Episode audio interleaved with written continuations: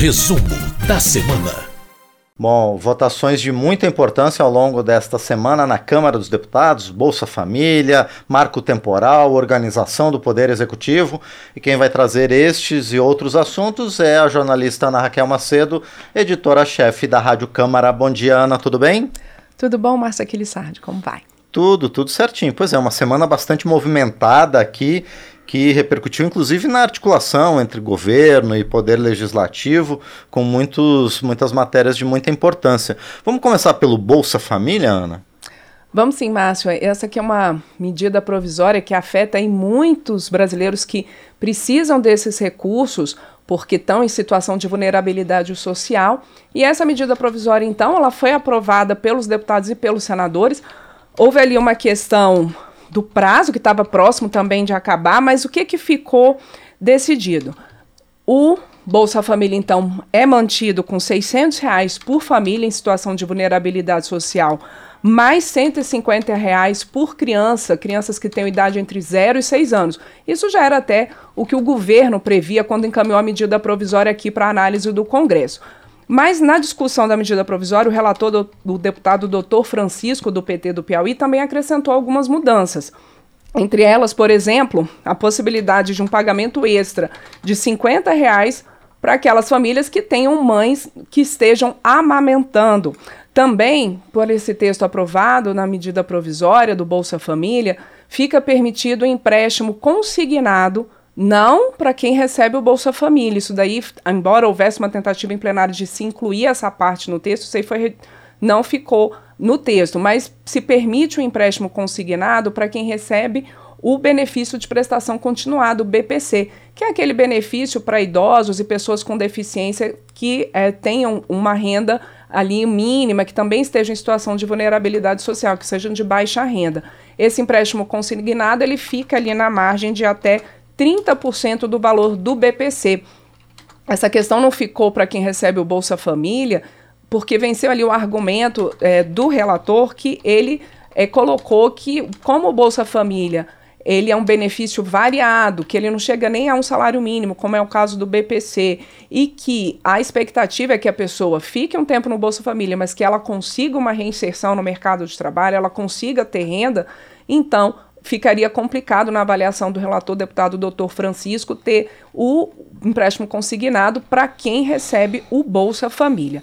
Bom, além disso, a gente tem nesse texto aprovado é, que quem recebe o BPC e o seguro defeso pode também ser elegível para receber o Bolsa Família e que é, uma outra questão que foi incorporada a essa medida provisória é o auxílio gás. O auxílio gás que estava previsto em outra MP, mas era uma MP que corria o risco de perder a validade sem ser votada. Então, esse ponto do auxílio gás foi incorporado à medida provisória do Bolsa Família, permitindo então o pagamento de 50% do valor do botijão de 13 quilos a cada dois meses para famílias de baixa renda, usando ali como uma média do preço do botijão do gás de né, 13 é, quilos. E também fica especificado nessa medida provisória do Bolsa Família que quem recebe esse benefício social tem que atender algumas condicionantes, e esse ponto foi colocado como essencial pelos parlamentares, exatamente para que haja ali uma segurança nessa família. E quais são essas condicionantes?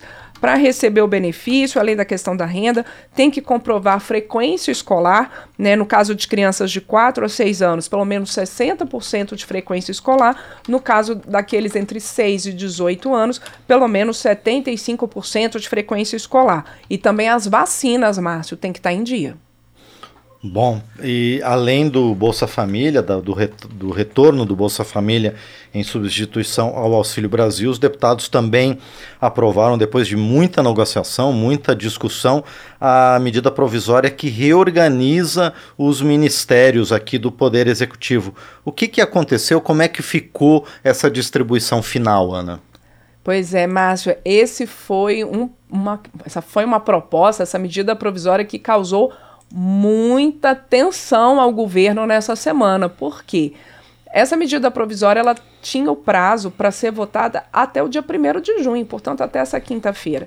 E chegou quarta-feira à noite na Câmara dos Deputados e o texto ainda não tinha sido votado nessa intensa negociação com o governo.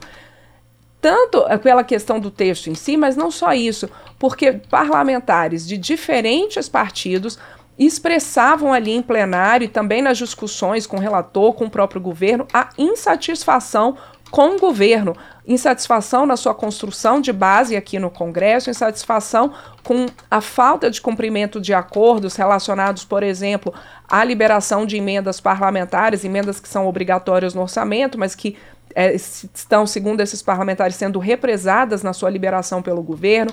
Também é, o, o, atraso no cumprimento de acordos em relação à distribuição de cargos nos ministérios, nos órgãos públicos, nessa distribuição e negociação com os partidos da base para a construção de uma maioria aqui na Câmara e também no Senado.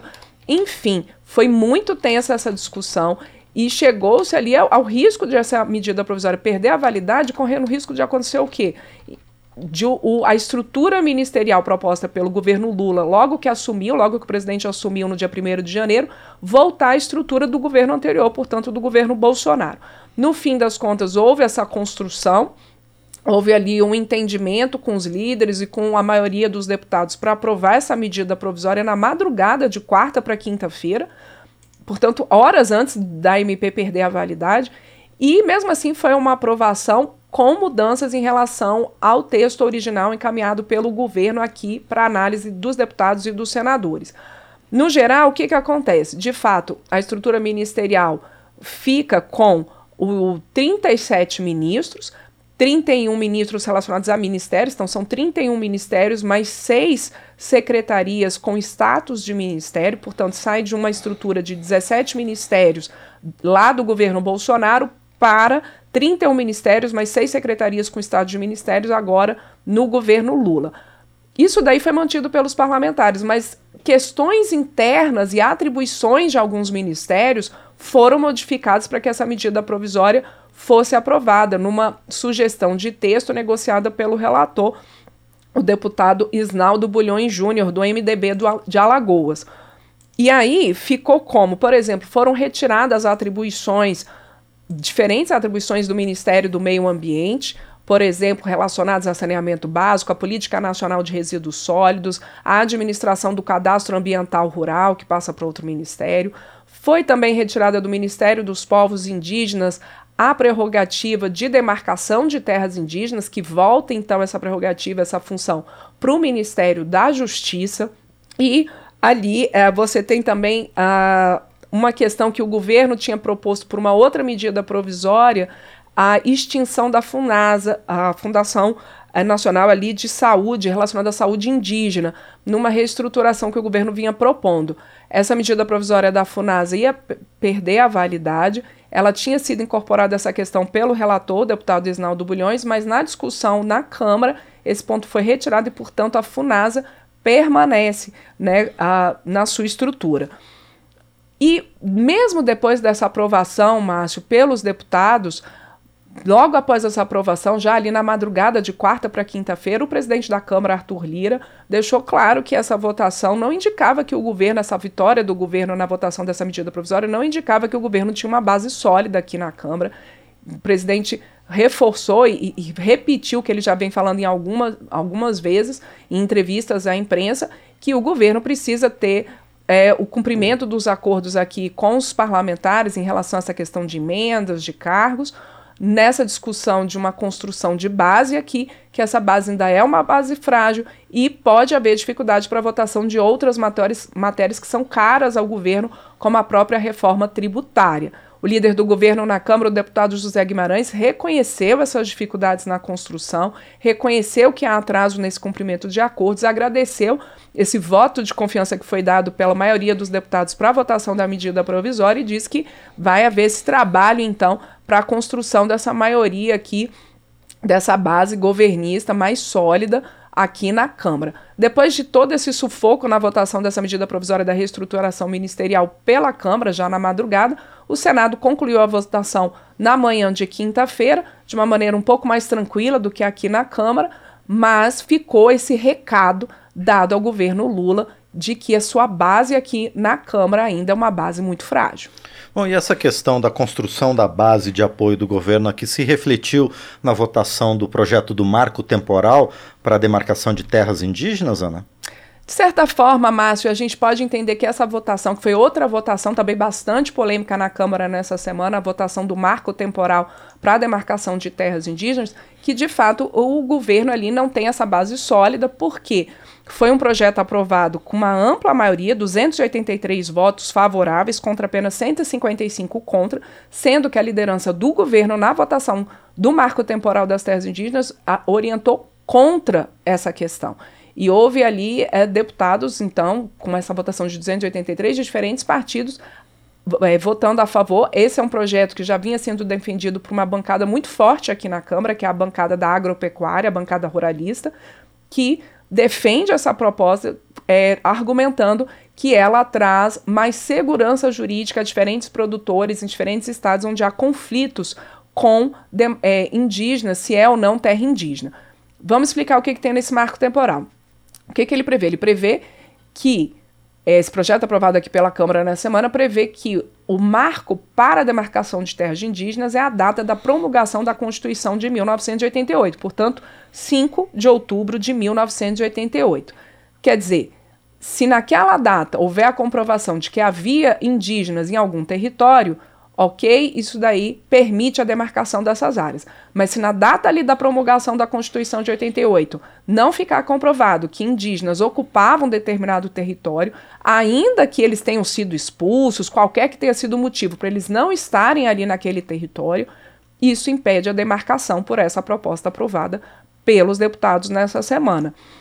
Esse marco temporal é, a gente lembra que também é uma discussão, essa discussão está no Supremo Tribunal Federal, tem um julgamento previsto para o dia 7 de junho em relação a essa questão do marco temporal. E os deputados que foram favoráveis a esse texto chegaram a citar esse julgamento no Supremo Tribunal Federal como um argumento para votar essa proposta nessa semana, dizendo que, nesse caso, os parlamentares já estavam indicando é, o que, que seria a avaliação deles em relação a esse marco temporal. Essa proposta não prevê só essa questão do marco temporal de da Constituição de 88 em relação à demarcação de terras indígenas. Ela também trata de outros pontos. Por exemplo, que indígenas, é, nas suas terras, podem fazer contratos com terceiros não indígenas para produção econômica, para atividades econômicas em suas terras. Fica proibido o arrendamento, mas é possível um convênio com outras entidades não indígenas para exploração de atividades econômicas. Também diz que fica proibida a ampliação de territórios indígenas já demarcados. Fala também que, em casos de segurança nacional, questões estratégicas, que podem ser instaladas bases militares em territórios indígenas, podem ser construídas estradas, podem ser instalados projetos energéticos sem consulta aos povos ali naqueles territórios, desde que haja essa questão de segurança nacional e também estratégica para o país. É, também a gente tem ali é, essa questão muito forte, assim, como é que seria para territórios hoje ocupados? Então, por exemplo, prever ali indenizações aos proprietários que eventualmente têm, os proprietários rurais que eventualmente têm que sair das terras por demarcação, que eles possam ter indenizações indenizações pelas benfeitorias feitas, benfeitorias feitas inclusive durante o processo de análise da demarcação do território indígena. É um projeto bastante polêmico.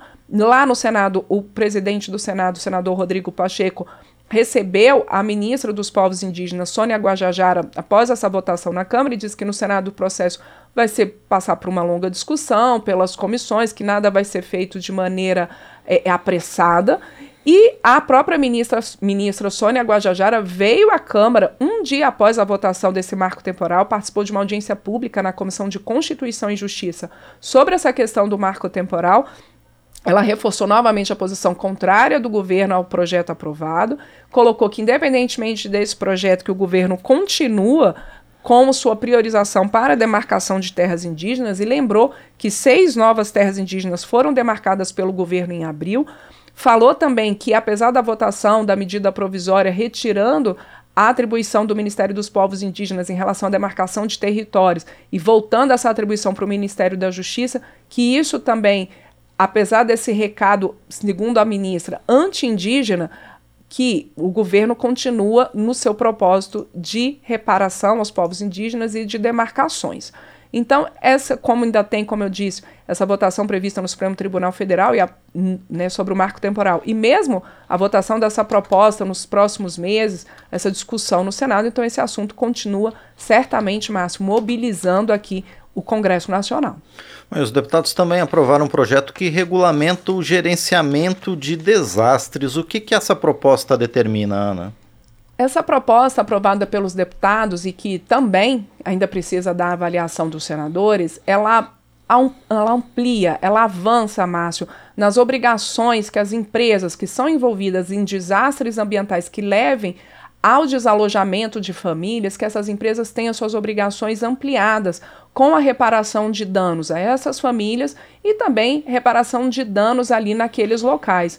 Nessa discussão dessa proposta nessa semana pelos deputados, o autor é, da proposta, o deputado Alfredo Gaspar, do União de Alagoas, lembrou o caso da Braskem, que por conta de mineração ali em Alagoas fez com que cerca de 20% do território da capital Maceió, né, bairros ali na capital sofressem um abalo e isso provocasse então desalojamento de várias famílias. Também foi lembrado o caso de Brumadinho por conta da, da questão do, do vazamento da barragem da mineradora Vale ali é, da Vale do Rio Doce em Brumadinho, que também provocou desalojamento de pessoas. Essa proposta ela prevê que, por exemplo, a empresa ela deve a essas pessoas atingidas danos morais, uh, danos materiais, não por família, mas por pessoa atingida, mas por pessoa atingida. É, também prevê que você tem a possibilidade de essas famílias voltarem para suas casas caso haja né, aquele atestado de segurança, porque o que os deputados lembraram é que muitas vezes, é, mesmo tendo segurança para o retorno dessas famílias a essas casas, elas não conseguem voltar. Também prevê que a área impactada ela não pode ser utilizada pela empresa para questões econômicas, que essa área então ela passa para o poder público e ela vai ser destinada a unidades de conservação. Prevê que essas empresas, por exemplo, também são responsáveis para custear o resgate e o tratamento de animais atingidos por esses desastres ambientais. Ah, também fala ali que deve ser feito e deve ser custeado o tratamento de saúde física e saúde mental para esses atingidos. Quer dizer, uma série de ali, como eu coloquei, uma série de obrigações extras que essas empresas precisam assumir com essas pessoas atingidas, também com o meio ambiente, com toda aquela região atingida por esses desastres ambientais, Márcio. Bom, e por último, os deputados continuaram a debater a questão do racismo no futebol a partir do que aconteceu com o atleta Vinícius Júnior do Real Madrid em jogo do Campeonato Espanhol. Teve até uma comissão geral sobre esse assunto, não é, Ana? Exato, Márcio. A gente tem acompanhado nas últimas semanas aqui na Câmara uh, um, posicionamentos muito fortes dos deputados condenando veementemente esses casos de racismo no futebol e, mais especificamente, esses, esses ataques que o jogador Vinícius Júnior vem sofrendo no campeonato espanhol, ataques racistas. A gente já teve nos últimos dias a aprovação de moções de repúdio, seja em plenário, seja nas comissões da Câmara, e nesta semana foi feita uma comissão geral no plenário da Câmara. O plenário então se abriu para que é, convidados pudessem falar dessa questão, discutir essa questão juntamente com os deputados, e nessa, uh, nessa comissão geral, tanto convidados quanto deputados cobraram um posicionamento mais forte do governo espanhol para combater esses casos de racismo no futebol.